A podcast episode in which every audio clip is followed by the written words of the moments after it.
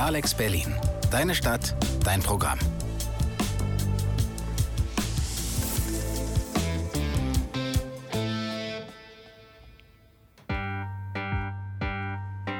Brandenburg in drei Worten. Nachthimmel, Kiefernwälder. Ländlich. Damals, heute, übermorgen. Der Podcast mit Menschen in Brandenburg. Ein Projekt, acht KulturarbeiterInnen der FH Potsdam, produziert mit Alex Berlin auf 91.0. Hallo und herzlich willkommen aus dem Alex Berlin Studio. Ich bin Eileen. Und ich bin Rike und wir sprechen heute über die Themen Dating, Sexualität und Familienplanung. Und dabei haben wir uns unter anderem gefragt, wie war das eigentlich mit dem Dating in Brandenburg zu DDR-Zeiten und wie ist es heute? Konnten und können Menschen ihre Sexualität frei entfalten? Und wie ist das eigentlich mit der Familienplanung? Gibt es da übergreifende Unterschiede zu unseren Eltern oder ist im Prinzip alles gleich geblieben? Wie in jeder Folge haben wir Eindrücke für euch mitgebracht von jungen Erwachsenen von heute und aus den Jahren 89 und 90. Und wir freuen uns, dass wir heute einen Gast dabei haben. Und mit uns im Studio sitzt Valerie. Schön, dass du da bist. Hallo. Magst du dich vielleicht einmal kurz selbst vorstellen? Ja, sehr gern. Mein Name ist Valerie Schönjan. Ich bin Autorin im Leipziger Büro von der Zeit, bin geboren 1990 in Gardelegen in Sachsen-Anhalt, aufgewachsen in Magdeburg und äh, bin Autorin des Buches Ostbewusstsein, warum Nachwendekinder für den Osten streiten und was das für die deutsche Einheit bedeutet. Okay, danke schön. Wir haben verschiedene Eindrücke von Menschen aus Brandenburg gesammelt. Der erste Eindruck ist von Ramona. Sie wurde 1970 in Brandenburg geboren und wohnt zurzeit in Zossen. Mit ihr haben wir darüber gesprochen, wie Menschen sich damals kennengelernt haben und wie Dating damals funktionierte und ablief. Man hat sich in der Schule getroffen oder bei Discos. Das war eigentlich so der Hauptpunkt. Und dazu muss ich sagen, mein Mann ich auch auf der Disco kennengelernt. Ja, allerdings dann erst 1990. In der Zeitung gab es Annoncen, wo man sich im Prinzip dann geschrieben hat. Ansonsten in der Bahn zum Beispiel, dass du angesprochen wirst oder dich am Bahnhof, wenn du jeden Morgen immer zur gleichen Zeit irgendwo hinfährst, gesehen hast und derjenige der sympathisch war, dann hast du den vielleicht auch mal angesprochen. So, das waren so die Varianten. Ich habe zum Beispiel noch nie jemanden in der Bahn angesprochen. Wie sieht es denn bei dir aus, Valerie? äh, ich tatsächlich auch noch nicht. Ähm, ich kenne so eine Geschichte jetzt auch nicht von meinen Eltern, aber äh, bei meinen Eltern war es beispielsweise so, die haben sich kennengelernt an einem Tanzabend in einer Altmark im schönen Sachsen-Anhalt und äh, haben sich nach einer Woche das erste Mal geküsst und sind zusammen bis heute. Also das finde ich dann auch ganz interessant. Kenne ich nicht von meinen Freunden und Freundinnen so eine Geschichten. Aber haben wir tatsächlich auch schon gehört, solche Geschichten. Ja. Ne? Also so sich auf der Disco kennenzulernen oder bei einem Tanzabend scheint auf jeden Fall das äh, ja die Variante gewesen zu sein. Ähm, wie du ja schon gesagt hast, du kennst es nicht mehr so unbedingt von heute, ich jetzt auch nicht. Ich habe äh, meinen Freund auch nicht irgendwie in der Disco kennengelernt.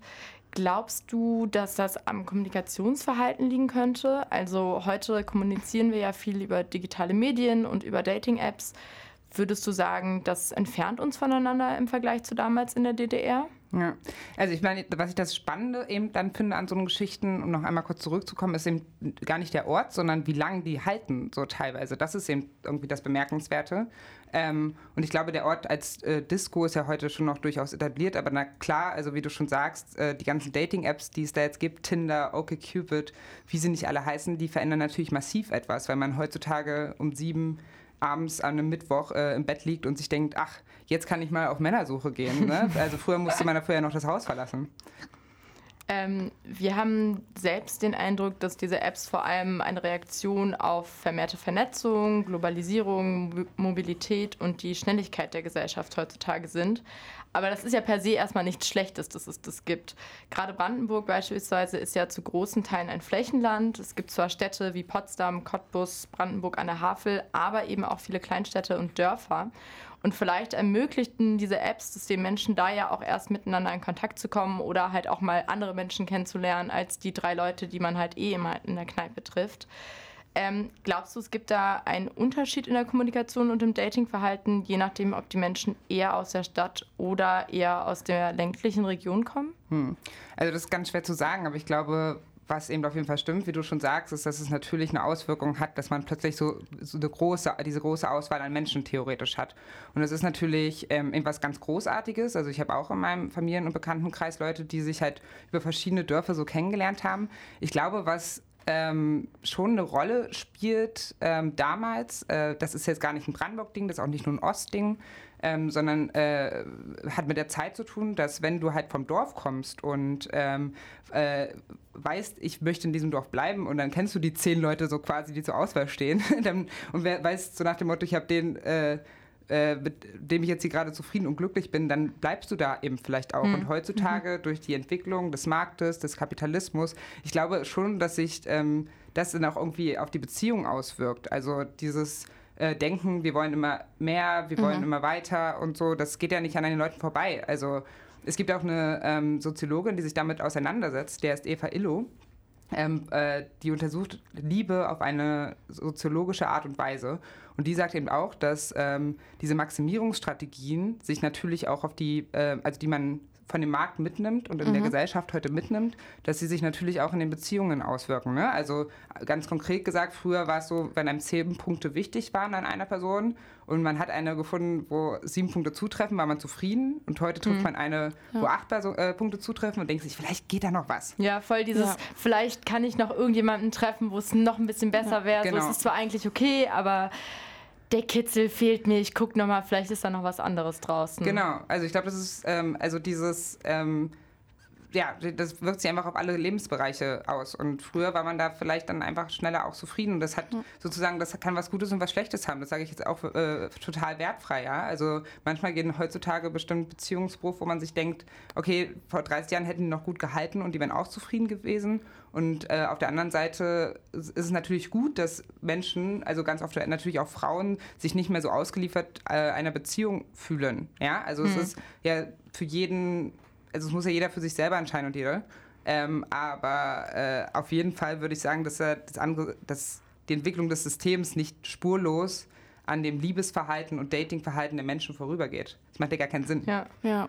Es gibt ja auch, also Stichwort Wegwerfgesellschaft, auch äh, wird das ja auch oft oft auch auf Beziehungen übertragen. Also auch beim Swipen zum Beispiel, jetzt bei gewissen Dating-Apps hat man das ja auch. Also genau wie wenn du in den Supermarkt gehst, einkaufen gehst, Sachen immer wieder wegschmeißen kannst, dir neu kaufen kannst. Und das wird ja auch relativ oft übertragen auf zum Beispiel eine Beziehung, dass heutzutage eher immer schneller aussortiert wird auch. Ja.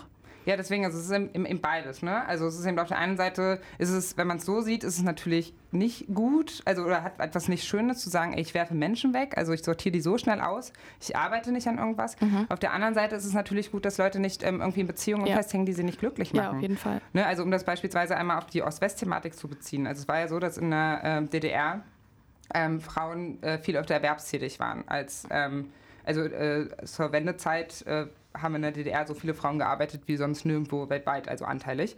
Ähm, und das sah in Westdeutschland ganz anders aus. DDR hat eine viel höhere Scheidungsrate als Westdeutschland. Ja. Mhm. Warum? Weil die Frauen so nicht finanziell abhängig ja. sind. Und das ist ja was Gutes. Also ja, es ist ja was Gutes, dass keine Person, ob jetzt Frau oder Mann, äh, es ist eben in der Regel noch ja. die Frau, sich einer Beziehung ausgeliefert fühlt aus finanziellen Gründen. Wenn man so. einfach abhängig ist von einer anderen Person genau. und alleine es sich nicht traut oder gar nicht die Möglichkeit hat, dann äh, klarzukommen. Ja. Genau. Darauf kommen wir später auch nochmal zu sprechen.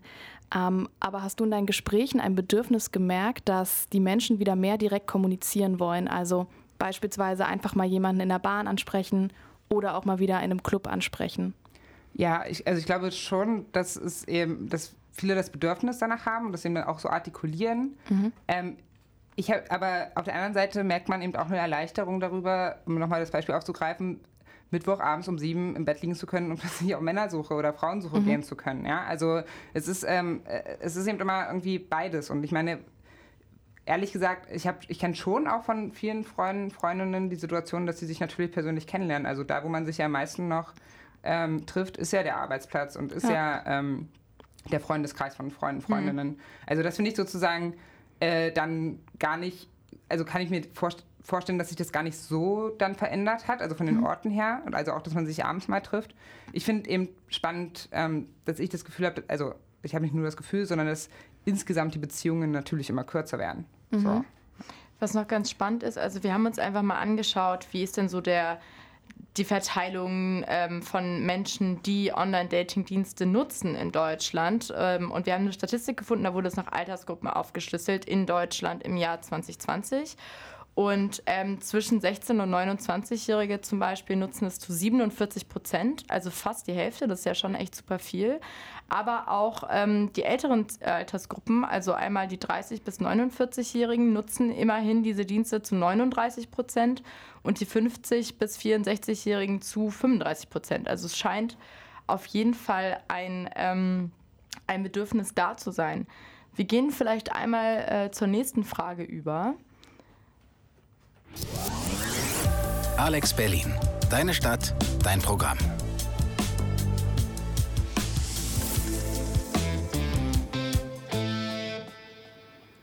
Der nächste Eindruck ist von Sophia. Sophia wurde 1989 in Potsdam geboren und ist derzeit Studentin.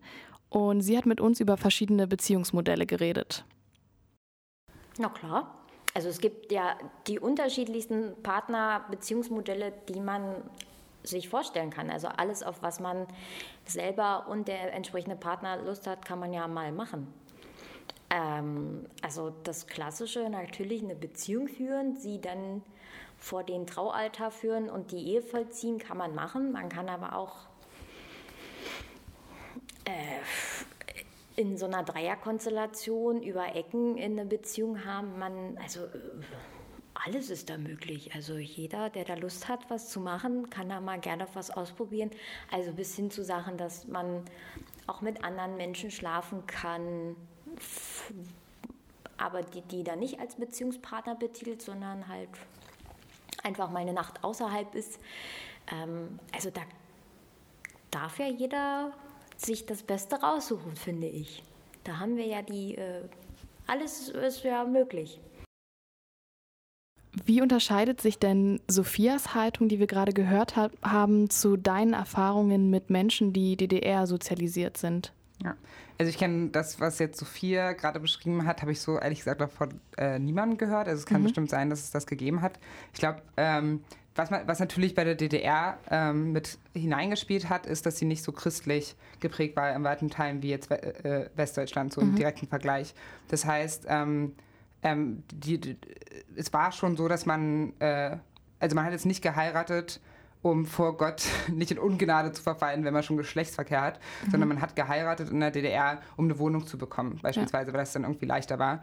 Und ähm, wenn man sozusagen jetzt, ähm, ich meine, ganz viel Moral heutzutage, die bei diesem monogamen Beziehungsmodell mit reinspielt, die kommt ja von der Kirche. Und natürlich ist es eben schon so, dass die ähm, Kirche als moralische Instanz in der DDR eine geringere Rolle gespielt hat. Ich kann mir also vorstellen, dass es sozusagen eher, also dass es so eine Modelle auch in der DDR gab, auch wenn ich das jetzt nicht äh, da kein konkretes Beispiel habe.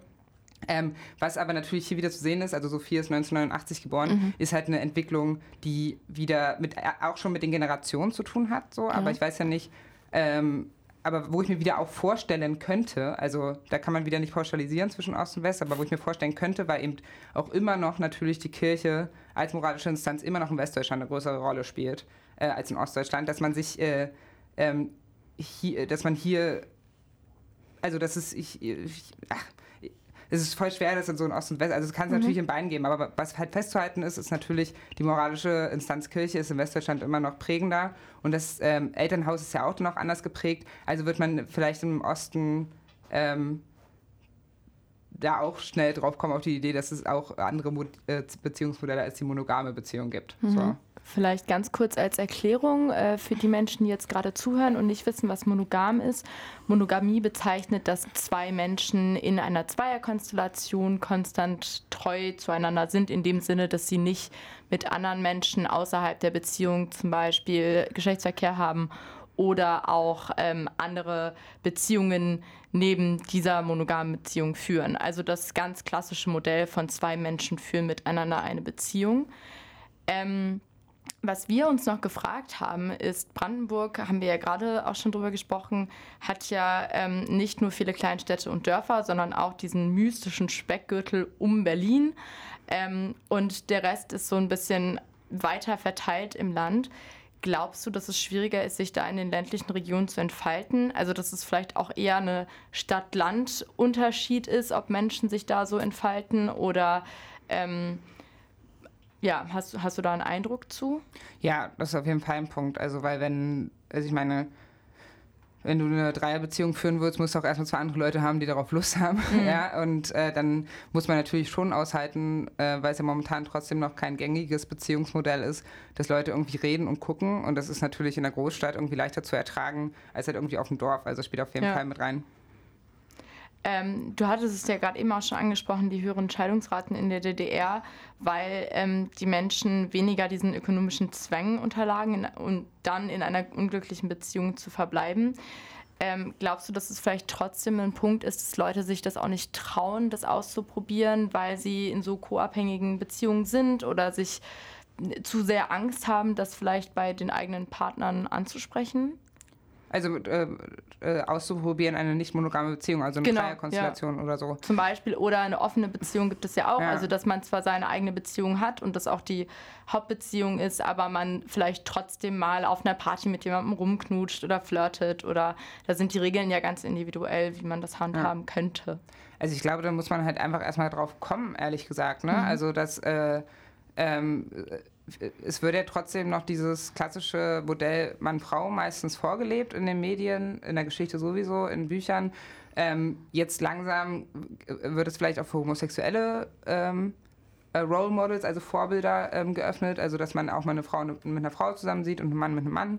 Ähm, aber Dreierkonstellationen, also da, da, fällt mir, mir fällt keine kein Film ein, gerade ad hoc oder kein Buch, wo das mal so als eine Selbstverständlichkeit mm. ähm, irgendwie thematisiert äh, wurde. Und ich glaube, ja, was du nicht denken kannst, da kommst du erstmal dann gar nicht drauf. Ja, nee, das stimmt. Also wenn mir irgendwelche äh, Filme oder Bücher einfallen, dann ist es eigentlich eher etwas, was vielleicht problematisiert wird oder ja. wo man dann, wo es dann ein großes Drama gibt oder so. Aber diese Selbstverständlichkeit, die fehlt auf jeden Fall. Aber was ich halt, also ne, um nochmal, also mir ist gerade äh, nochmal nachgegangen, ähm, mit meiner Familie in Sachsen-Anhalt, genau, es hat Sachsen-Anhalt ist nicht Brandenburg, aber ähm, für die DDR-Fragen ist es ja sozusagen eine ungefähr gleiche Schablone. Und ich glaube, also ähm, man kennt das ja auch eben aus so äh, wie Filmen oder Soaps oder was, das eben total problematisiert wird, wenn Menschen eine homosexuelle mhm. Beziehung irgendwie eingehen. Und ähm, ich habe da von meiner Familie zum Beispiel noch nie was, also die halt auch so klassisch irgendwie vom Dorf kommen, äh, in einigen Richtungen auch eher konservativer und so, aber mhm. äh, so in der Richtung noch nie was ähm, Auffälliges sagen können über homosexuelle Beziehungen. Also ist dann vielleicht ein bisschen anders, man wundert sich, aber es ist halt sozusagen nichts Schlimmes. Mhm. Und da spielt halt wirklich, also da, da glaube ich, darf man, um es noch einmal zu sagen, diesen Faktor Kirche nicht unterschätzen. Ne? Also weil, äh, wenn du halt kirchlich geprägt bist, dann geht's halt, dann soll es halt Mann und Frau sein. So, ja, ähm, da geht es auch schnell um Sünde einfach. Genau, so. Ja. Und, das ist, und das ist halt wirklich so in ostdeutschen Häusern, in, bei Familien, die in Ostdeutschland aufgewachsen sind, einfach nicht der prägende Fall. So. Und das kann sich natürlich mega auf die Nachwendekinder und die jüngeren Ostdeutschen und auch Brandenburger, Brandenburgerinnen dann auswirken. Ja, ja, das stimmt. Das auf jeden Fall, obwohl ich trotzdem sagen würde, dass es individuell immer von den Familien abhängig ist. Total, ja, ja, voll. Und also natürlich also, auch, wie ja. man sozialisiert erzogen wurde. Ähm, aber ich stimme dir da auf jeden Fall zu. Also ich habe die gleichen Erfahrungen bei mir in der Familie gemacht und äh, meine, meine einer Teil der Familie ist auch ostsozialisiert sozusagen. Ja. ja. Nee, also es ist natürlich immer individuell. Wir sprechen hier über Strukturen ja. so und die Frage so, was, wie prägt sich, also was ich gerade sagen wollte, wie prägt sich eine DDR-Geschichte aus? Mhm. Und weil es war ja ein anderes System und das ja. hat natürlich auch Auswirkungen bis heute so. Ähm, und aber das wirkt sich bei jedem Menschen irgendwie anders aus, bei jeder Familie. So, klar. Ähm, kennst du denn Geschichten aus deinem Umfeld, in denen Homosexualität thematisiert wurde? Also du hast jetzt gerade gesagt, dass es bei dir in der Familie einfach gar nicht so ein Thema war oder dass da nicht abfällig drüber gesprochen wurde. Und das ist ja eigentlich das, wo ich zumindest gerne hin würde, dass es normal ist und dass es gar nicht mehr thematisiert werden müsste. Aber glaubst du, dass sich Menschen damals geoutet haben? Also gab es da irgendwie wurde das irgendwie da auch mal in deinen Gesprächen thematisiert oder ist das eigentlich noch so ein blinder Fleck thematisch, wo wir jetzt erst hinkommen, weil jetzt durch lange Kämpfe in dieser Community das endlich publiziert wurde, damit die Leute auch entsprechend die gleichen Rechte da haben? Ja. Ähm, da bin ich jetzt ehrlich gesagt einfach äh, ein bisschen überfragt. Rolle von äh, Homosexualität in der DDR steht auf meiner To-Do-Liste, äh, mich damit auseinanderzusetzen. Ähm, Ich, ich habe da so dunkle Sachen in Erinnerung, weil ich schon mal ein bisschen angefangen hatte, was darüber zu lesen. Aber ähm, das, das wäre jetzt alles so gefährliches Halbwissen. Ja. Ähm, aber äh, also ich bin, also ich kann mir nicht vorstellen, dass dann eben trotzdem bei aller fehlenden in Anführungszeichen kirchlichen Moral in Anführungszeichen, äh, dass da jetzt alles super toll und gut gelaufen ist für irgendwie Transmenschen oder für homosexuelle Menschen oder so in der DDR. Also es war ja ähm, trotzdem eben auch ein, also es war eine Diktatur, ja, also ja. sozusagen, das, das, muss man ja auch mal dann äh, äh, und mit strengen Vorstellungen, ähm, wie alles zu laufen hat und ähm, ähm Menschen abseits der ähm, heterosexuellen weißen Normen waren auch im Stadtbild gar nicht so richtig sichtbar. Also das ja. hat zum Beispiel mal Peggy Piesche geschrieben, die ähm, ostdeutsche, afrodeutsche Literaturwissenschaftlerin mhm. ist in der DDR sozialisiert. So. Ein Film, der mir gerade vielleicht noch eingefallen ist, der auch tatsächlich aus der DDR kommt, wo nochmal andere Beziehungsnormen äh, oder anderes Datingverhalten äh, thematisiert wurde, ist Paul und Paula. Ja, ah. also das, das, ja. das wäre vielleicht noch was, falls ihr da Lust habt, euch mal was anzuschauen. Das wäre ein Film, ähm, der das Ganze nochmal ein bisschen freier handhabt, der auch, glaube ich, damals gar nicht so unumstritten war. Ja. Ähm, da könnte man vielleicht noch mal was auskramen. Das ist wirklich ein ganz fantastischer Film. Können wir dazu noch was sagen? ja, noch? wir können dazu noch was also, sagen. Also ähm, ich habe den erst tatsächlich vor einem Jahr geguckt und ich saß so äh, im Zug und habe den gesehen und war so, ich wollte so Paula umarmen. Also Paul und Paula gehen eine äh, Liebesbeziehung ein, eine Affäre und äh, Paula Berlinert hat mhm. so Haare unter den Achseln, ist so alleinerziehende Mutter von zwei Kindern, von zwei verschiedenen Vätern und es wird halt alles so moralisch überhaupt nicht thematisiert oder problematisiert ähm, und reißt dann halt die ganze Zeit Kerle auf und so. Und ähm, das, also, das, so ein, das ist mir erst bewusst geworden, wie sehr mir so ein Frauenbild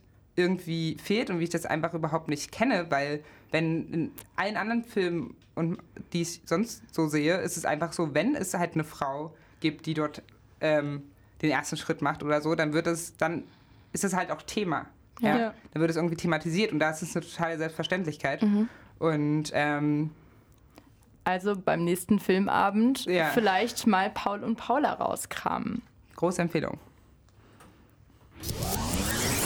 Alex Berlin. Deine Stadt, dein Programm.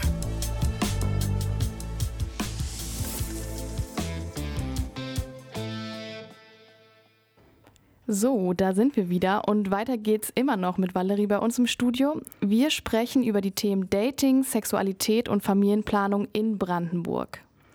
Ja, und äh, wir sind jetzt quasi in der Beziehungsentwicklung schon ein bisschen weiter fortgeschritten. Wenn man sich dann eine Zeit lang gedatet hat, kommt ja vielleicht bei dem einen oder anderen das Thema Kinder und Kinderwunsch auf. Und darüber haben wir mit Ramona und Jannis gesprochen. Ramona habt ihr ja schon kennengelernt. Ähm, Jannis wurde 1998 geboren und ist in Zossen aufgewachsen. Zu DDR-Zeiten war das ja eh alles geregelt. Die Kindergärtenplätze waren da, Arbeitsplatz war eigentlich auch sicher. Man hat eine Lehrstelle gefunden, wurde auch übernommen. Und dadurch war, war das eben alles irgendwo geregelt. Und hat man eben irgendwo eine Sicherheit gehabt und hat sich dadurch eben freier ent entwickelt, denke ich mal. Ja, es wäre cool, wenn sich das einrichten ließe. Nein, also da habe ich mir relativ fest vorgenommen, dass das auf jeden Fall auch noch ein Projekt ist, was dann irgendwann angegriffen wird. Aber noch nicht in näherer Zukunft. Da lasse ich mir noch ein bisschen Zeit. Es klingt ja so, als ob die Rahmenbedingungen für Kinder klarer und geregelter waren in der DDR. Bei Janis aber klingt es eher so, als ob ein Kind möglich wäre, aber nur wenn es passen sollte. Die Geburtenrate hat sich übrigens erstaunlicherweise nicht verändert. Sowohl also 1989 in der DDR sowie 2019 in Deutschland lag die Geburtenrate bei 1,57 Kindern pro Frau. Das Alter der Mütter bei der Geburt des ersten Kindes hat sich jedoch geändert. 1989 in der DDR lag es noch bei 22,9 Jahren. Und dazu im Gegensatz 2017 in Brandenburg hingegen lag es bei 29,3 Jahren. Das sind also schlappe sieben Jahre. Später, würdest du sagen, dass die unterschiedlichen Perspektiven von Ramona und Jannis eher ein Zeichen von fehlender Sicherheit und unklaren Rahmenbedingungen sind oder eher äh, von neu gewonnenen Möglichkeiten und einer freieren Lebensgestaltung, die jetzt möglich ist? Ähm, ich glaube, es ist auf jeden Fall beides. Also auf der einen Seite ähm, ist man eben freier, wie du sagst, und man ähm, hat die Möglichkeiten irgendwie noch, oder was heißt freier? Nee, ich, so kann man es jetzt nicht formulieren, aber man hat halt immer mehr zu tun und immer mehr Möglichkeiten gefühlt und will, und viele haben das Bedürfnis, mein Eindruck, dann eben erst später ein Kind zu bekommen, um vorher mhm. noch viele Sachen machen zu können. Und das spielt aber natürlich mit hinein, ähm, ob äh, die Strukturen gegeben sind, so ein Kind zu ermöglichen. Weil wenn alle ja. das Gefühl hätten, ich könnte jetzt mein Leben normal, relativ normal weiterlaufen lassen, mhm. könnte normal weiter arbeiten gehen mhm. und so weiter und äh, trotz Kind, ähm, dann wäre das natürlich auch eine andere Frage. Was bei den Zahlen interessant ist, ähm, ne, Stichwort äh, Kinder, also da sieht man halt auch noch einen Ost-West-Unterschied. Ja. Also ähm, in, im Osten ist es nämlich, also es ist relativ gleich verteilt, aber im Osten ist es so, also die durchschnittliche Kinderanzahl, weil im Osten äh, mehr Frauen Kinder bekommen, aber dann eben weniger Kinder, also so ein bis zwei. Und in Westdeutschland ähm, bekommen weniger Frauen Kinder, ähm, aber dafür dann immer gleich mehrere, also so drei mhm. bis vier. Mhm. Was zeigt das? Dass in Westdeutschland diese äh, Entscheidung, ob man ein Kind bekommt, immer noch eine Entweder-Oder-Entscheidung mit dem Beruf ist. Und in Ostdeutschland wird das viel mehr, geht das viel mehr automatisch miteinander einher. Mhm. Also finde ich total, ich habe mich mit diesen Zahlen das erste Mal so richtig auch erst vor zwei Jahren auseinandergesetzt. Das war mhm. für mich totaler Aha-Moment als so junge ostdeutsche Frau, zu merken, wie viel von meinem Mindset, also wie viel von meinem Denken mit diesen Zahlen zu tun hat, ja, und äh, wie viel das einfach ausmacht, ob beispielsweise Frauen ganz selbstverständlich immer arbeiten gegangen sind mhm. und so. Und das, weil das wirkt sich auch auf die jungen Leute aus. Also das merke ich ja auch bei mir selber. Ja. Dass sozusagen die Frage für mich, ob ich arbeiten gehe oder Kinder haben möchte, sich gar nicht stellt, weil das weil ich selbstverständlich immer beides miteinander vorgelebt bekommen habe. Mhm. Und man ja vor allem auch vorgelebt bekommen hat, dass man als Frau die Möglichkeit hat, in den Beruf einfach wieder einzusteigen oder man ja auch ähm, ganz andere Anreize bekommen hat, das miteinander zu verbinden und gleichzeitig die finanzielle Sicherheit eine andere war. Also eine Sache, über die wir gestolpert äh, sind in der Recherche, die wir sehr interessant fanden, war das Abkindern. Also dass man als junges Paar, ich glaube, man muss verheiratet sein dafür, aber als junges Paar ähm, einen Lohn, also einen Kredit bekommen hat über 7000 Mark und beim ersten Kind wurde ein Teil davon abgelassen äh, oder getilgt, was man nicht mehr zurückzahlen musste. Beim zweiten Kind wurde dann nochmal ein Teil davon getilgt und beim dritten Kind musste man das dann gar nicht mehr zurückzahlen. Ähm, und das finde ich durchaus spannend, was sich da überlegt wurde, um halt Paare zu unterstützen, das überhaupt möglich zu machen. Ähm, was wir halt spannend fanden, als wir uns das von Jannis angehört haben, war diese Formulierung eines Kindes als Projekt. Und ich könnte mir halt vorstellen, dass das auch viel damit zu tun hat, dass man das halt erstmal ermöglichen können muss, wie du das gerade geschildert hast. Ähm, glaubst du, dass das der Ursprung dafür ist oder hast du noch andere Assoziationen zu dieser Formulierung Kind als Projekt? Hm. Ja, ich meine, das hat dann eben damit zu tun, dass man es sich vornehmen muss, wenn man das Gefühl hat, dann muss alles andere halt irgendwie erstmal liegen bleiben. Und mhm. ja, das war eben dann schon, also ist dann auch eine Frage der Zeit, ist auch eine Frage des, ähm, ähm, sich entwickelnden Kapitalismus so äh, ähm, und das war einfach zu DDR aus dem System heraus irgendwie eine andere Sache. Also das gibt, ist ja nicht, also in Sachen Frauenpolitik ist in der DDR einiges sehr gut gelaufen äh, also in dieser Richtung, wie kann man ein Kind ermöglichen, was natürlich jetzt nicht aus Selbstlosigkeit äh, mhm. des Regimes passierte, sondern weil sie halt die Arbeitskräfte der Frauen brauchen. Also das muss man ganz klar sagen. Aber trotzdem wäre es halt eigentlich ganz schön gewesen, wenn man da so ein paar Sachen äh, sich hätte kopieren können. Also du ja. hast diese Kredite gerade angesprochen, kann sie jetzt drüber streiten, aber beispielsweise gab es eine garantierte Rückkehr auf den Arbeitsplatz. Es gab die ähm, äh, äh Bevorzugung alleinerziehender Mütter. Ja? Also heutzutage ist kaum eine Gruppe so von Armut bedroht wie die mhm. Gruppe alleinerziehender Mütter. Und damals wurden sie bevorzugt eingestellt. Und es gab Haushaltstage mhm. und so weiter und so fort, ja. was natürlich nicht nur Frauenthemen sind, sondern auch für Männer heutzutage wichtig werden. Ähm, und wenn das alles, und das ist dann eben auch, wenn das alles safe wäre und sicher wäre, dann würde es vielleicht auch heutzutage nicht mehr als ein Projekt angesehen werden, so ein Kind, sondern könnte dann auch einfach passieren. Ja. ja, das ist halt auch ganz interessant, was uns auch aufgefallen ist, weil Ramona noch als ältere Generation sozusagen immer eher dafür plädiert hat, zu sagen, einfach machen, also und dann schauen wir mal, weil es wird schon funktionieren. Und dazu im Gegensatz halt Janis steht, der es wirklich plant als Projekt.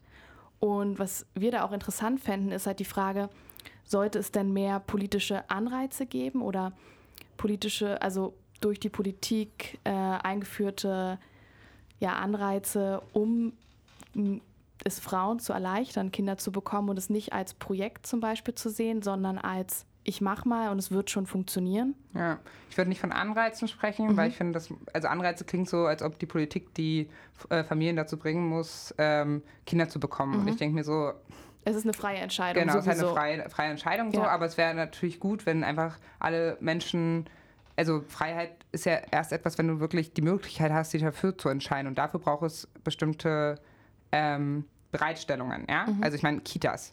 Ja. Also in Brandenburg ist das kein Thema, im Osten ist das kein Thema. Aber ich meine, ich kenne, ich weiß das von westdeutschen Freundinnen und äh, Kolleginnen, dass äh, in Westdeutschland in vielen Teilen einfach immer noch eine Person zu Hause bleiben muss, was dann meistens die Frau ist, weil einfach mhm. die Kitas mittags schließt. Ja.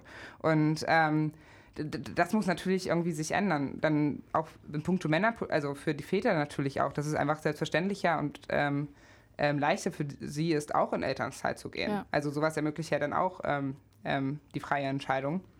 Aber ich glaube, wie gesagt, also das ist, also meine These ist zumindest, meine persönliche, das ist eben nicht nur ein General, also ich weiß jetzt nicht, Janis hieß er? Ja, Janis. Ähm, ich weiß nicht, wo er aufgewachsen ist. Er in Brandenburg aufgewachsen? In Zossen. Ja, in Zossen Achso, genau. habt ihr gesagt, sorry. Ja. Ähm, äh, ich ich frage mich nämlich, ob das wirklich nur ein Generationending ist oder ob man dann nicht eben auch dann also die DDR-Strukturen sich dann eben auch in diese Generation eigentlich auswirken. Mhm. Weil ähm, ich habe, also ich weiß, weiß, zum Beispiel von vielen westdeutschen Freundinnen und Kollegen, dass diese Frage, okay, wie kriege ich das eigentlich hin, tatsächlich äh, ein Kind zu bekommen, trotz äh, Beruf, den ich weitermachen mhm. möchte. Und hm, bin ich nicht vielleicht doch eine Rabenmutter? Also ja. so diese ganz leise ja. Frage im Kopf, dass das ja. schon noch eine Rolle spielt. Und das kenne ich von meinen ostdeutschen Freunden, Kolleginnen und so weiter gar nicht. Und ich muss, ich habe halt auch noch nie dieses Wort Rabenmutter selber gedacht, weil ich das, weil ich alle meine, äh, alle Frauen in meiner Familie gearbeitet haben. So, und ich glaube, ähm, das, deswegen dieses, was du gerade angesprochen hast bei Ramona, bei der ähm, ähm, DDR-sozialisierten Frau, mhm. das kenne ich schon auch noch ähm, von einigen ostdeutschen Freundinnen und Kollegen. Dieses, ja, passiert dann halt und dann machen wir es mal nebenher. Und wird ja. schon. Mhm. Ähm, was ja auch noch zur freien Entscheidung mit dazugehört, ist einmal natürlich die Rahmenbedingungen, wie ist es, wenn das Kind da ist, aber auch überhaupt die Entscheidung treffen zu können, möchte ich jetzt das Kind haben oder möchte ich das Kind nicht haben.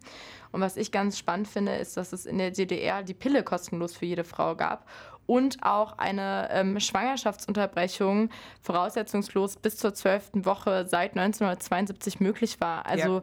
schon viel weiter als heute. Und wenn ja. ich daran denke, dass wir heute immer noch gegen diesen scheiß Paragraphen ähm, demonstrieren müssen, ist es schon schade, dass das nicht übernommen wurde, auf ja. jeden Fall. Ja, voll. Auf jeden Fall ein Rückschritt, würde ja. ich sagen. Ja, und eine Fußnote dazu noch, das war in den 70er Jahren, dass die Pille legalisiert wurde in der DDR, äh, frei, ähm, frei verkäuflich war. Frei verkäuflich und ja. kostenlos war. Kosten, ah, genau, und trotzdem ist halt, ähm, haben sie den äh, Geburtenrückgang, der da irgendwie auch Staatsziel war, gestoppt. Wie haben sie das gemacht? Mit sozialer Absicherung. Also da sieht man sozusagen dieses Argument so nach dem Motto, Frauen würden äh, die Pille plötzlich anfangen zu lutschen wie irgendwelche Bonbons, dass es Hanebüchner Unsinn ist so. Ähm, und also es hat halt einfach funktioniert, ne? Also die, sie, sie haben es geschafft, dass die Frauen wieder mehr Kinder bekommen, weil sie ihnen garantiert haben, ihr könnt wieder arbeiten gehen, ihr habt Sicherheit und ja. Ähm, ja, wenn das Kind dann erstmal da ist, dann muss man sich ja auch darum kümmern. Deswegen haben wir uns mit Sophia über die Aufteilung von Care-Arbeit unterhalten. Unter Care-Arbeit fallen sämtliche unbezahlte Arbeiten, die zum Beispiel im Haushalt und in der Kindererziehung so anfallen, aber auch zum Beispiel die Betreuung und Pflege anderer Familienangehörigen. Care-Arbeit wird auch heute noch in der Regel von Frauen geleistet, obwohl das nicht so sein müsste. Und hier kommt also unser nächster Eindruck dazu von Sophia. Äh, aber zum anderen habe ich auch manchmal das Gefühl, äh, dass wir jungen Frauen irgendwie nicht mehr so wirklich viel Energie haben, für gewisse Sachen zu kämpfen also oder auch keine Lust mehr haben für gewisse Sachen zu kämpfen. Es gibt immer Leute und, und Frauen, die dann die Fackel äh, schwingen und losrennen, aber es gibt auch Frauen, die dann einfach resigniert sagen, na gut, dann mache ich dann halt. Das ist ziemlich interessant, weil vom Feminismus her beobachte ich, dass wir eine Rückentwicklung haben in der Einteilung von Care-Arbeit. Ähm, ja, Valerie, wir haben ja jetzt gerade eben schon ein bisschen darüber gesprochen, wie so die Voraussetzungen für Frauen sind, wenn dann das Kind einmal da ist. Siehst du das auch so wie Sophia, dass es da mittlerweile eine Rückentwicklung gibt und die Frauen mittlerweile müde davon sind, dafür zu kämpfen? ist jetzt ehrlich gesagt mein persönlicher Eindruck überhaupt nicht. Also ähm, ich weiß nicht, ob euch das öfter begegnet ist ähm, oder ob ihr das so seht. Nee, ich habe tatsächlich, muss ich auch sagen, ähm, auch ein andere, also anderes Empfinden. Ich habe gerade eher das Gefühl, in meinem Umkreis, ich wohne aber auch in Berlin, vielleicht ist das, spielt das auch nochmal eine Rolle, dass es eher einen Aufschwung gibt. Also dass sich mehr mit den Themen auseinandergesetzt wird und auch mehr wieder dafür gekämpft wird. Aber ich kann mir vorstellen, weil Sophia ja zum Beispiel auch schon ein bisschen älter ist jetzt als ich zum Beispiel, ich glaube ungefähr zehn Jahre, dass sie das Thema schon so lange begleitet, in Anführungszeichen, dass sie einfach eine Müdigkeit verspürt, weil es für sie so selbstverständlich ist, dass zum Beispiel Care-Arbeit aufgeteilt werden muss. Mhm. Was ich jetzt spannend dazu finde, ist, dass es zwar schon einen Aufschwung gibt, was jetzt so die mediale Präsenz des Themas mhm. angeht und mhm. es auch schon mehr so im Mainstream angekommen ist und sich da viel drüber unterhalten wird, ich aber trotzdem immer wieder erstaunt davon bin, mit was für einer Selbstverständlichkeit dann halt doch eben das bei Frauen landet oder man nicht darüber spricht in einer Beziehung oder man sich nicht darüber Gedanken macht. Also das, worüber in dem Thema ja ganz häufig gesprochen wird, ist dieser Mental Workload. Also es gibt so, eine, so ein Meme zum Beispiel, so eine Grafik, Internetgrafik. ähm, und äh, da ist eine Frau und die ist überfordert und die kocht und das Essen läuft irgendwie über und sie hat das Kind auf dem Arm und es schreit und der Mann sitzt halt irgendwie daneben und sagt, hä, warum hast du da nichts gesagt? So, warum hast du mir nicht einfach gesagt, kannst du bitte das Kind abnehmen oder kochen? Und dieses, das häufig halt immer noch Frauen automatisch darüber nachdenken. Mhm. Und ich habe den Eindruck, dass wenn über so Frauengleichstellungsthemen gesprochen wird, das noch nicht so präsent ist. Also eher dieses, Frauen sollen auch gleich bezahlt werden, Frauen sollen auch irgendwie die Möglichkeit haben, arbeiten zu gehen. Man spricht irgendwie über Elternzeit und das ist total wichtig, aber ich habe ein Stück weit den Eindruck, dass das Thema noch nicht so präsent ist. Wobei es das vielleicht in DDR-sozialisierten Familien auch gar nicht sein muss, weil es eh schon klar ist. Also mhm. vielleicht finden da diese Diskussionen gar nicht erst statt, weil es sowieso so selbstverständlich gehandhabt wird. Also ich meine, in der DDR muss man ganz klar sagen, war es auch so, dass die Frau äh, den Haushalt geschmissen hat. Also da war es dann eben so, äh, man, also man könnte sagen, ich würde, ähm, sie waren schon auf eine andere Art und Weise emanzipierter als westdeutsche Frauen, weil sie eben, also, also, allein durch den Umstand, wenn du arbeiten gehst, wenn du dein eigenes Einkommen hast, wenn du dein Haus mal verlässt, mhm. mit Kolleginnen sprichst und so weiter und so fort, ja, dann bist du automatisch äh, irgendwie, also hast du einen anderen Blick aufs Leben und auch dein eigenes und bist dann auch eher bereit, so eine Beziehung zu verlassen, ne, wenn du mhm. sozusagen eingeschränkt wird, wirst. Und dadurch emanzipierter in irgendeiner Weise. Was aber nicht so war, dass die Frauen, also die äh, Frauen haben ihre, weil das war ja staatlich von oben verordnet. Es gab keine Emanzipation von unten, nur von oben. Das heißt, die Frauen haben gar nicht ihre Rolle äh, reflektiert. Die haben dann gearbeitet den ganzen Tag, haben sich dann um die Kinder gekümmert und standen halt dann ganz selbstverständlich mhm. sonntags vor dem Entenbraten. So. Also ja. Sie haben mhm. sich nie gefragt, ist das eigentlich eine gute Rolle? Ist das eigentlich mhm. genug? Und das ist natürlich in Westdeutschland viel mehr passiert. Ja. Ne? Ähm, also das zum einen und das andere, ähm, äh, also ich habe, also auf jeden Fall ist es noch so, dass Frauen selbstverständlich ähm, viel mehr Care-Arbeit ähm, oder machen. Oder das, ist, das merkt man wirklich auch jetzt noch in irgendwelchen Konferenzen. Da sitzen Frauen und Männer zusammen und Konferenz ist vorbei. Zwei Männer, hat mir neulich erst eine Freundin erzählt, zwei ältere Herren sitzen in der Ecke, unterhalten sich noch, haben ja. noch was Wichtiges zu sagen.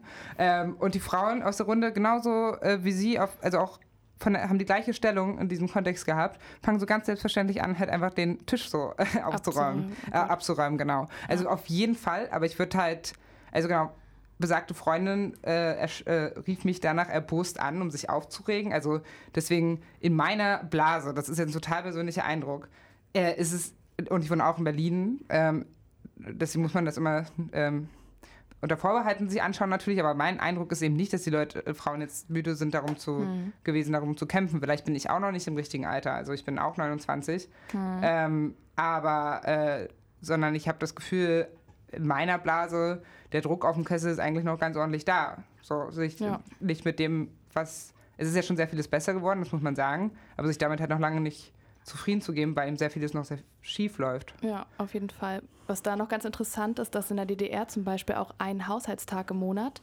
für Mütter und verheiratete Frauen äh, vorgegeben war, also bei vollem Lohnausgleich. Also es wurde sozusagen nochmal institu institutionalisiert, äh, dass die Frau für die Care-Arbeit zuständig ist. Aber gleichzeitig so ein Tag total sinnvoll gewesen, ja? Also so hat sie das ja nur hinbekommen. Also das hat auch, ja. ähm, so ein Tag wäre toll. Es wäre toll, wenn heutzutage eben alle Elternteile haben mhm, könnten. Genau. Ja. wenn beide Elternteile Genau. das haben könnten, genau. Ähm, aber ist deiner Meinung nach das Bewusstsein heute vorhanden, dass wenn von der Vereinbarkeit von Beruf und Familie gesprochen wird, das nicht das gleiche bedeutet wie eine gerechte Aufteilung von Care-Arbeit? Also es wird ja immer noch suggeriert, dass Frauen für Haushalt und Pflege zuständig sind. Und glaubst du, dass sich da jetzt im Vergleich zur DDR zum Beispiel was verändert hat? Also ich glaube, heutzutage im wiedervereinigten Deutschland ist das Problembewusstsein dafür, dass es eben nicht das gleiche ist, mehr da. Ähm, also noch nicht ausreichend, aber es ist mehr da. Also wie ich gerade schon sagte, in der DDR haben die Frauen ihre Rolle nicht reflektiert. Also sie hatten halt eine Dreifachbelastung. Sie hatten die, kind die Kinderbelastung, sie hatten die ähm, Haushaltsbelastung und die Arbeitsbelastung. Ähm, und heutzutage ähm, ist es so, dass äh, natürlich, auch wenn diese Selbstverständlichkeiten noch nicht weg sind, ne, diese Selbstverständlichkeit in Anführungszeichen, Frauen in der Konferenz fangen jetzt an, dann nach äh, die Tassen wegzuräumen, ist es schon so, dass eben aber auch viel mehr Leute sagen, oder viel mehr Frauen auch sagen, ey Leute, das ist übrigens auch ein Ja. Problem. Ähm, ich finde auch, ja, Ich finde es nur total spannend, dass du gerade sagst, dass ähm, du den Eindruck hast, dass dieses Problembewusstsein eher im Westen entstanden ist, weil wir haben eine Statistik gelesen, in der 1990 immerhin 72 Prozent der Ostmänner der Aussage zugestimmt haben, meine Partnerin soll die gleichen beruflichen Chancen haben wie ich, Haushalt und Kinderbetreuung müssen deswegen auf beide gleich verteilt werden. Also ja schon der Blick darauf, dass Care-Arbeit und die ähm, eigene Weiterentwicklung im Beruf ja eng miteinander äh, verzahnt sind. Und westdeutsche Männer haben dem seinerzeit nur zu sek- äh, 46 Prozent zugestimmt. Ja. Also scheint ja an sich eigentlich in der Entwicklung, sei es jetzt aus welchen systemischen Gründen auch immer, ähm, das Thema Gleichberechtigung schon da gewesen ist. Also und auch Paare in Ostdeutschland darüber gesprochen haben. Ja.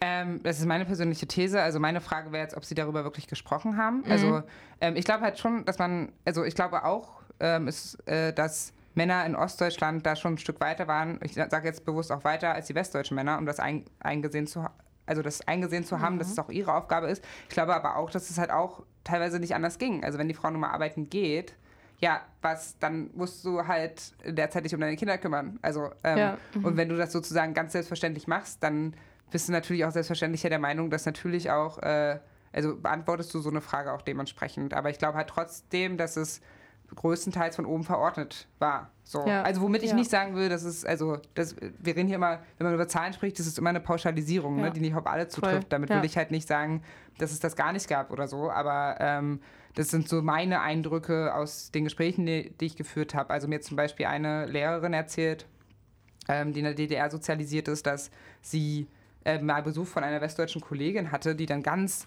entsetzt war über deren Schulbücher, weil in den Schulbüchern eben die Frauen dann äh, immer geputzt haben und die Männer sind irgendwie Bagger gefahren und so.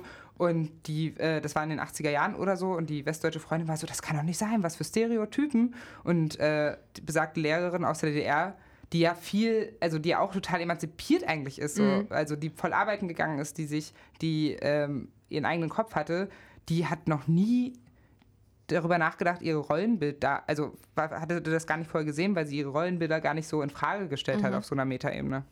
Was ja aber auch nicht so erstaunlich ist, wenn es so institutionalisiert ist. Ne? Also ich meine, kinderreiche Mütter zum Beispiel wurden besonders unterstützt. Sie bekamen dann noch mehr Urlaubstage und ihre Wochenarbeitszeit wurde verringert äh, bei vollem Lohnausgleich. Und für die Väter der Kinder galt das halt nicht. Und dann hast du ja auch gar nicht die Wahl zu sagen, der Mann äh, macht da vielleicht mehr, weil ähm, letzten Endes du ja auch gucken musst, wie ist das dann mit dem Lohn. Und wenn nur die Frau dafür bezahlt wird, dann hast du diese, diese Möglichkeit gar nicht. Ja. Und deswegen schön, dass zumindest heutzutage ja bei der Elternzeit versucht wird, darauf zu achten, dass es gleichberechtiger ist. Ja, ja. Alex Berlin. Deine Stadt, dein Programm.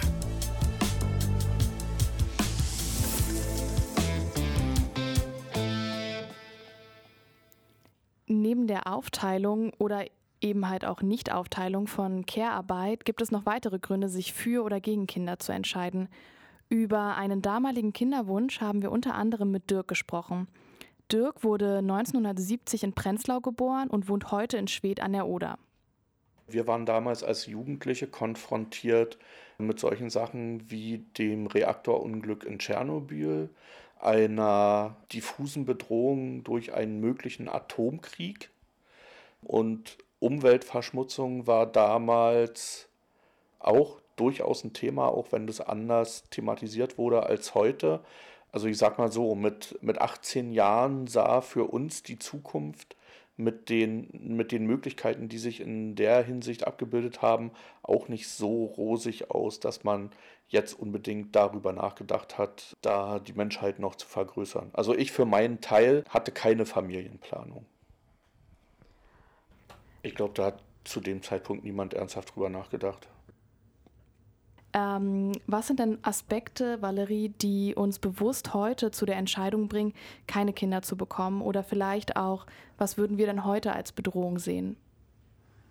Also ich glaube, ähm, das, was Dirk, mhm, Dirk gerade genau. angesprochen hat, ähm, ist auch heute noch ein Thema. Also äh, Frage, wie geht es weiter mit dem Klimawandel? Wie geht es weiter mit der politischen Situation? Wird man ein Kind irgendwie in diese Welt setzen? Ähm, das sind auf jeden Fall große Fragen. Also würdest du sagen, dass die Bedrohungen heute ähnlich sind wie äh, damals, also was Dirk gerade beschrieben hat? Das sind jetzt sehr große Fragen. Da müssen wir ja. jetzt sozusagen auf, äh, also das kann, lässt sich jetzt so jetzt einfach nicht beantworten, weil da müsste man eben Tschernobyl neben den Klimawandel, wie er heute äh, da ist, irgendwie legen. Und, und, ich vermag jetzt nicht zu entscheiden, was halt irgendwie schlimmer ist. Also ich finde es mhm. interessant, dass er aber, ich meine, 1970 ist er geboren, habt ihr gesagt. Also mhm. ähm, dann war er ja ähm, 18, 19.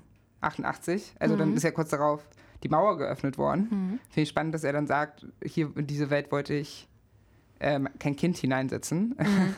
ähm, aber ähm, was war die Frage? Ob es, äh, was sind heute Aspekte, die uns einfach bewusst zu der Entscheidung bringen, keine Kinder zu wollen? Ja, also ja, wie gesagt, also äh, eben die aktuelle politische Situation kann eine Rolle spielen und dann natürlich eben, ob es möglich ist, das mit dem Leben zu kombinieren, wie man sich das vorstellt. Mhm. Was ich jetzt spannend finde, ist, dass es sowohl damals als auch heute weltpolitische Punkte gab, die einen da beeinflusst. Also nicht nur unbedingt das, wie, wie ist jetzt gerade meine aktuelle persönliche Situation, sondern auch einfach, was passiert in der Welt. Und ähm, ich könnte mir halt vorstellen, dass das noch an Relevanz gewinnt, weil wir heutzutage nochmal viel enger vernetzt sind. Also natürlich gab es auch damals Nachrichtenprogramme und Radioprogramme und Fernsehen und man hat das irgendwie mitbekommen. Aber heute werfe ich einen Blick auf Twitter und kann mir direkt die ganze Misere des Planeten irgendwie anschauen. Mhm. Ähm, und das finde ich spannend und da wäre es, das können wir jetzt natürlich nicht beantworten, aber sich auch spannend, sich vielleicht mal anzuschauen, inwiefern die Relevanz von solchen Fragen noch gestiegen ist, weil wir es einfach viel direkter vor der Nase haben. Ja, ähm, was, äh, glaube ich, aber. Äh, weil, äh, ja. Was halt vielleicht auch noch mit hineinspielt, ist natürlich, dass. Ähm, also ich meine, man sieht ja, dass äh, in Deutschland ähm, die Geburtenzahlen zurückgehen, weil eben auch Kinder nicht mehr die Sinnerfüllung, die alleinige Sinnerfüllung mhm. darstellen und weil eben natürlich da ganz viel anderes noch ist und viele möglich, es viele Möglichkeiten gibt und ich glaube, also ne, um das auch mal positiv zu besetzen, es geht ja nicht nur darum, dass Leute keine Kinder mehr haben, weil die Welt so schlecht ist, sondern einige wollen es nicht, weil sie merken, okay, ich kann halt auch, bis ich 60 bin, durch die Welt reisen und das ja. ist vielleicht auch eine coole Option. Ja, das ist auf jeden Fall, dass einfach die Möglichkeit da ist, also die freie Entscheidung zu sagen, ich möchte vielleicht einfach gar keine Kinder. Ja. Dafür braucht es gar nicht irgendeinen weltpolitischen oder systemischen Grund, sondern einfach meine Entscheidung, ich möchte keine Mutter sein zum Beispiel. Genau, und das war ja früher noch, glaube ich, viel mehr geächtet als heutzutage. Ja. Wobei ich eigentlich schon den Eindruck habe, dass das immer noch sehr kollidiert. Also auf der einen Seite halt diese Freiräume von Frauen, auch sich vielleicht zu sagen, ich möchte nicht, dass meine einzige Bestimmung das Versinken in der Kleinfamilie irgendwie ist und dieser Individualismus, die freie Gestaltung. Und auf der anderen Seite ist ja aber immer noch nicht so akzeptiert ist gesellschaftlich zu sagen, ich möchte einfach keine Kinder. Also ich habe immer noch den Eindruck, ich werde jetzt 25 dieses Jahr und äh, das ist so ein Alter, wo das dann mal losgeht, wo man dann auch mal gefragt wird, wie ist das denn? Und ich habe auch einige Freundinnen, die sind ein paar Jahre älter als ich, die sind jetzt um die 30. Und wenn da gerade Frauen sagen, ich will einfach keine Kinder, wird das immer noch zur Frage gestellt. Also man muss sich immer noch ein Stück weit rechtfertigen und dann eine möglichst gute, sinnvolle ähm, Argumentation in Anführungsstrichen rüberbringen, weil dieser Aspekt, ich möchte keine Kinder, einfach nicht so akzeptiert wird. Und ich habe schon den Eindruck, dass da halt auch dieses strenge deutsche Mutterideal, gerade aus Westdeutschland und diese Rabenmutter, von der wir vorhin schon gesprochen haben, und diese sehr bestimmten Vorstellungen von Gesellschaft, ähm, immer noch vorhanden sind, aber vor allem nicht nur immer noch vorhanden sind, sondern auch in Gesamtdeutschland mittlerweile eine Rolle spielen. Ja, ja, das auf jeden Fall. Aber es ist ja trotzdem, also wir sind ja immer auf einem Weg, ne? Also mhm. Ähm, mhm. und äh, es ist auf jeden Fall noch so, dass Frauen sich rechtfertigen müssen und auch Väter äh, und auch Männer dafür, was sie persönlich für sich entscheiden, was für ein Familienmodell oder nicht Familienmodell sie äh, leben möchten. Trotzdem würde ich sagen, es ist eben, äh, brechen wir ja, also leben wir, äh, brechen wir immer mehr klassische Modelle auch auf, weshalb ich schon glaube, dass auch eine Rolle spielt bei dem Geburtenrückgang, dass ähm, ähm, es jetzt überhaupt meine Option ist, dass man es vielleicht auch gar nicht machen muss, Kinder ja. zu bekommen. Mhm. Also ähm, wir haben uns auch noch eine andere Statistik angeguckt, in der quasi befragt wurden, was sind denn so Gründe für Frauen, sich bewusst Kinder, äh, also gegen Kinder zu entscheiden. Und ähm, da wurden tatsächlich gar nicht so sehr Gründe genannt wie jetzt zum Beispiel die Klimakrise, wobei das jetzt wahrscheinlich auch immer ein wichtigerer Grund wird.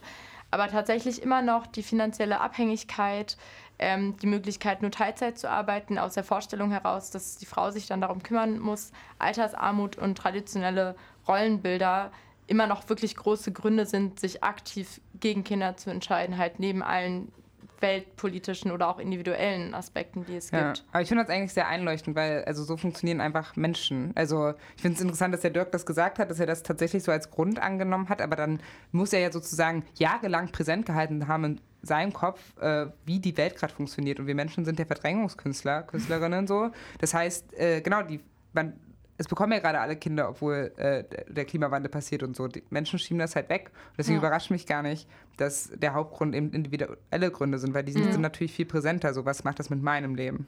Ja, ja, auf jeden Fall. Obwohl bei allen Sachen natürlich immer, egal ob wir jetzt von äh, finanzieller Abhängigkeit, Teilzeitarbeit oder Altersarmut, das suggeriert ja einfach, dass keine Sicherheit da ist, also mit Kind genau. sozusagen. Und ich glaube, die Sicherheit spielt eine große Rolle. Also wenn ich weiß, es besteht keine Sicherheit für mich, jetzt finanziell zum Beispiel, entscheide ich mich gegen ein Kind. Also das ist, würde ich vielleicht so unter diesem Begriff Sicherheit fassen. Ja, voll. Und da kommt ja vielleicht auch das, was Janis vorhin gesagt hat, nochmal ins Spiel, dieses Kind als Projekt. Mhm. Also auch die, einmal die Frage, habe ich eine finanzielle Sicherheit für mich selber, aber auch, kann ich mir ein Kind überhaupt leisten? Ähm, kann ich mir im Zweifelsfall die Kinderbetreuung leisten, damit ich weiter meinem Job nachgehen kann?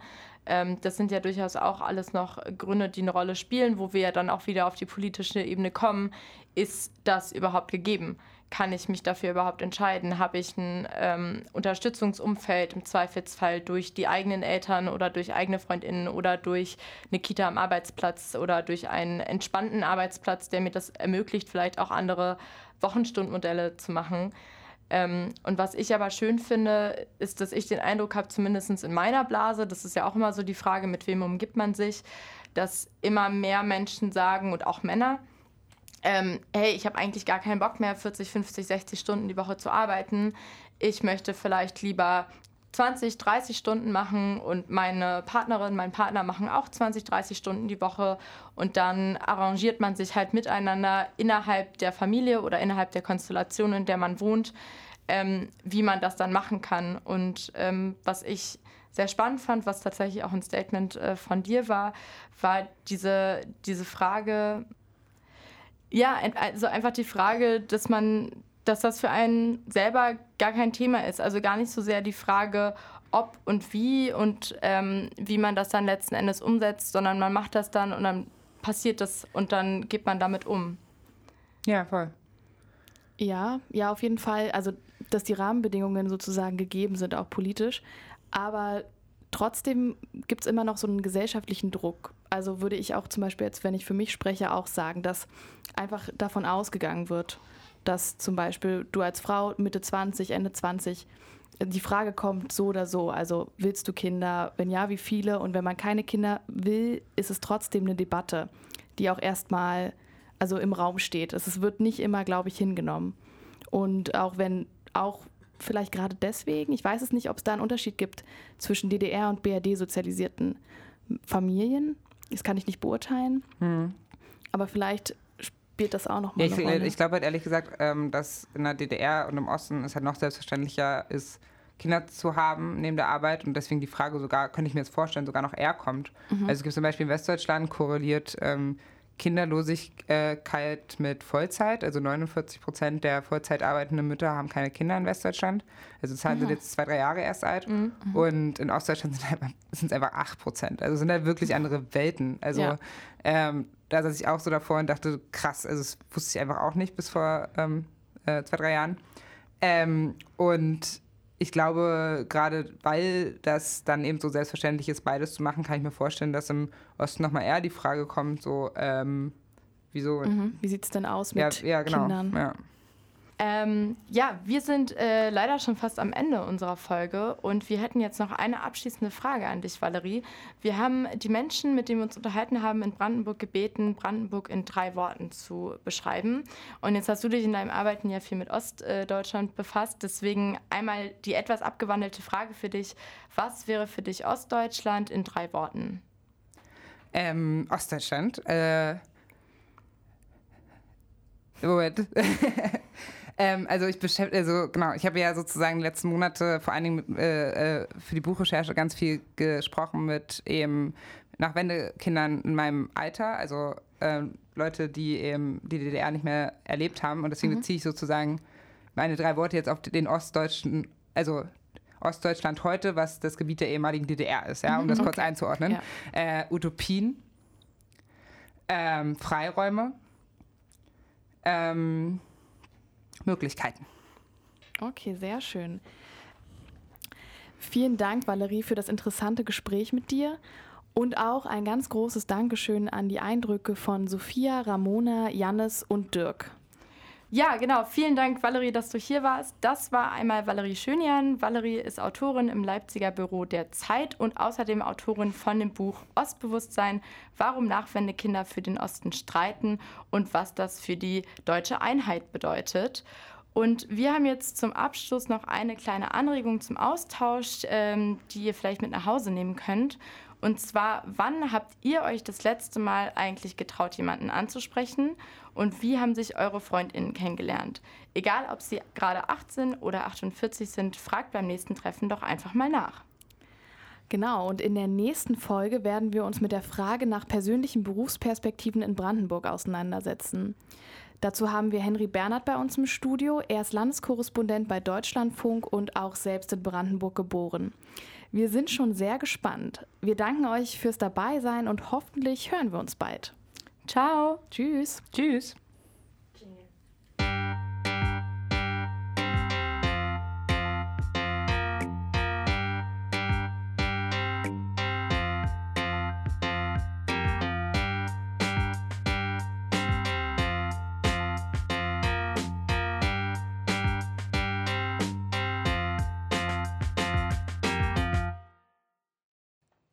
Alle Statistiken, die wir in dieser Folge verwendet haben, kommen entweder von Statista oder vom Bundesamt für Statistik. Wir bedanken uns außerdem bei Tassilo Zacher für den Jingle, bei Nikolaus Ripka für die Grafiken und bei der Jugendkulturfabrik in Brandenburg an der Havel, unserem Träger.